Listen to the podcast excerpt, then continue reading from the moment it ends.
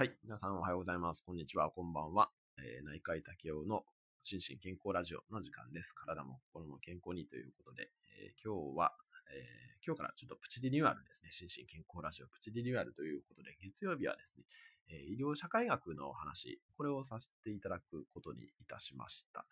というのは、あの、実は、あの、今まで秘密にしてたわけではないんですけど、私、あの、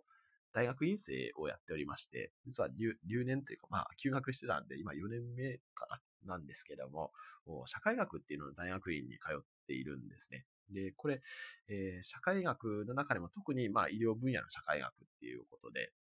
えっと、医療社会学っていう分野があります。でこれをですね、えっと、毎週月曜日にあの今後お話ししていこうかなというふうに思っております。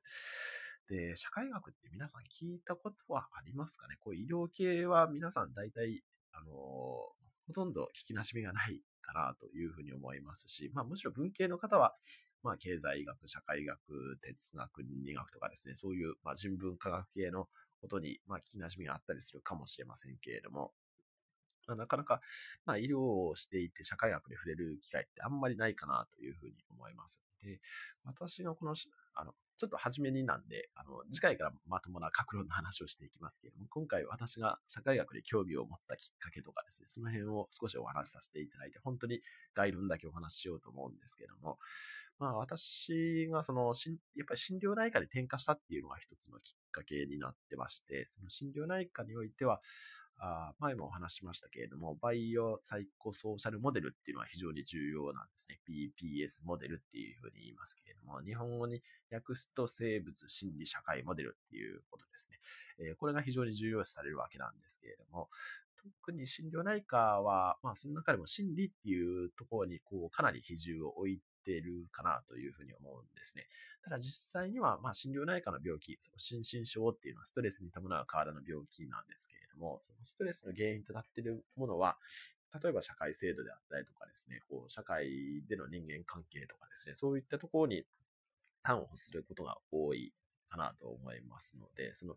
まあ、心だけを扱っていても良くないなというふうに思っていました。で、あとは BPS モデルって、まあ、いわゆるプライマリーケア、まあ、ちょっと今もうここでは扱っていませんけれども、プライマリーケアの領域でも同じ BPS モデルっていうのが使われて、で彼らはですね、どちらかというと、バイオ、サイコ、要は生物、心理よりも社会的なあ介入をすることが得意で、まあ、今、今日はお話しませんけれども、例えば社会的処方っていう、あの処方っていうとお薬とかですね、あとは運動療法とか食事療法とかっていうのを思いがちですけれども、社会的な処方をするっていう概念も結構最近トピックになってきまし来てまして、まあそういったところで、その、まあ社会の方もちょっと勉強しないといけないんじゃないかっていうのが一つありました。で、あとは、まあ、後からも話しますけれども、やはり接触障害ですね。これを見ることになったのが非常にこう、社会のあり方とか病気の成り立ちとかっていうのに興味を持ったまあ、きっかけでして、というのは、接触障害ってかなり、まあもちろん、あの、生物学的な要素とかですね、えっ、ー、と、遺伝的な要素もあるんですけれども、それに加えて、社会的な要因ですね。要は、まあ、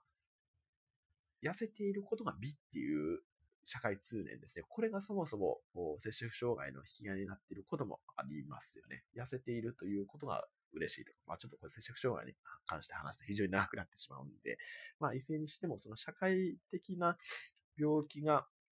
あの、摂食障害だけではなくて、まあ肥満症もそうなんですけれども、おまあ、生活習慣病とかですね、まあ、社会的な病気が非常に多いなというふうに思っていて、そういったところでも興味を持ったのがもう一つ。であともう一つは、まあ、私の知り合いにですね、このコミュニケーションの研究をしている先生がいらっしゃいまして、あの、会話分析っていうのをやるんですね。こういう、まあ私が今こう、私これ今一方的な話してますけれども、実際のこう日常では会話が行われるじゃないですか。診察の場面でもそうですし、診察以外の場面でもそうですけれども、で、そういうのを、まあ、逐一分析するっていう、会話分析っていう方法があるんですけれども、ちょっと私、結局専門には勉強してないですけれども、そういうのも社会学の一分野なんだっていうのを知ってですね、これは結構面白いんじゃないかということで、えー、大学院に、入学したっていう、そんな感じになっています。え、ー、と、そしたらまあ社会学、まあ当然医療社会学だけではないんで、まあいろんな課題が出てきて、ちょっとそれはそれで、まあ勉強にはなってるんですけれども、というわけで、えっ、と、私がちょっと医療社会学に興味を持ったきっかけはそんな感じにしてですね、まあ本題ですけども、医療社会学っていうのは冒頭にも言いましたように、まあ、社会学の一分野なんですね。で、社会学とは何かっていうふうに話をすると、これちょっと、もしかしたら、この中に社会学の専門の先生がいらっしゃるかもしれないので、その 先生がいたら、あの、申し訳ないんですけれども、結局ね、何でもありなんですよね。今お話ししたように、まあ、かなりミクロのことからマクロのことまで、まあ、社会に関係するものだったら、すべて扱ってよいよっていうようなスタンスなんですね。で、えー、私、2回ほど日本保健医療社会学学会に参加させていただいたりもしたんですけれども、そこの演題もかなり多種多様で、まあ、そういうふうに社会学の方は考えるのかとかですね、いうことで結構あの刺激になっております。で、具体的にはですね、結構先ほどからお話しているように、ミクロの視点からマクロの視点まであります。で、ここに1、2、3、4、5、7個ぐらい並べましたけれども、えっ、ー、と、例えば SDH、SDH って皆さん聞いたことありますかね？健康の社会的決定要因っていうんですけれども、まさに社会が健康を決定するっていうものであるとか、あとは医療科ですね。医療科はちょっとまた別に一生設けないといけないと思うんですけれども、医療の枠組みで捉えることがいいのかどうか。例えば、え、っと、なんでもいいですけど、まあ、先ほど例に挙げた肥満症ですね。肥満っていうのはそんなに昔は病気として捉えられてなかったですよね。ただ、今はもう肥満というったら、まあ、肥満の手術とかも欧米ではものすごいされてますし、まあ、その医学的な治療の対象ということになっているかなと思います。でこういう医療科の話とかですね、あと病人役割ですね。え病人役割はちょっと私知った時にすごい面白かったですけども、あの病人としての役割を演じない、まあ、演じるって言ったらですね、まあ、病院としての役割が求められてるんだっていうですね、えー、こととか、あとは、ジェンダーの話ですね。えっと、ジェンダーの話とか、あと、病の語りっていう、これ、アーサー・クラインマンっていう、ちょっと後からも言いますけれども、医療人類学者なんですけれども、まあ、医療社会学の領域でも非常に有名な先生で、この病をどういうふうに語るかとかですね、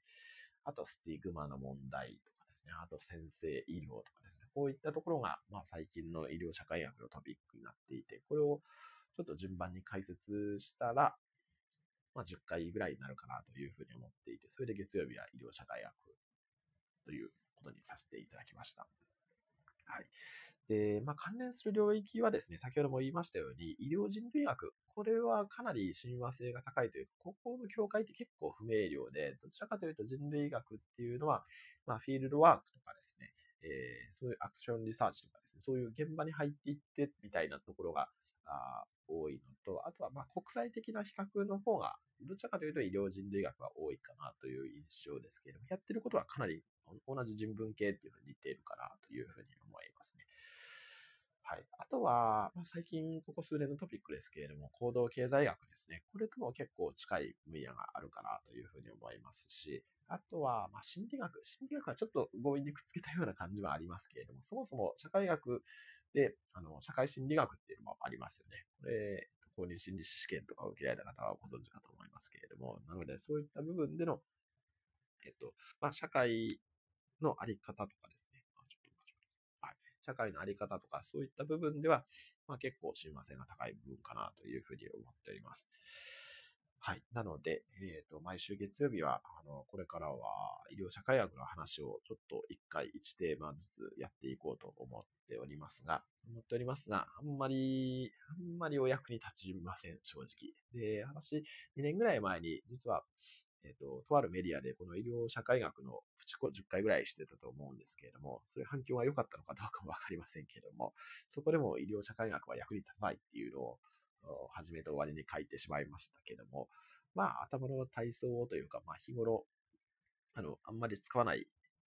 分野の頭を使うということでは、あの頭の体操ぐらいに思っていただいて、まあ、月曜日の話題としてはちょうどいいのかなというふうに思っておりますので、今後も月曜日は、まあ、当面医療社会学の話をさせていただこうと思っております。で、えー、緩和ケアは火曜日に明日お話ししようと思いますので、もし今日緩和ケアの話を期待されてお越しいただいた方は明日あお越しいただけたらというふうに思います。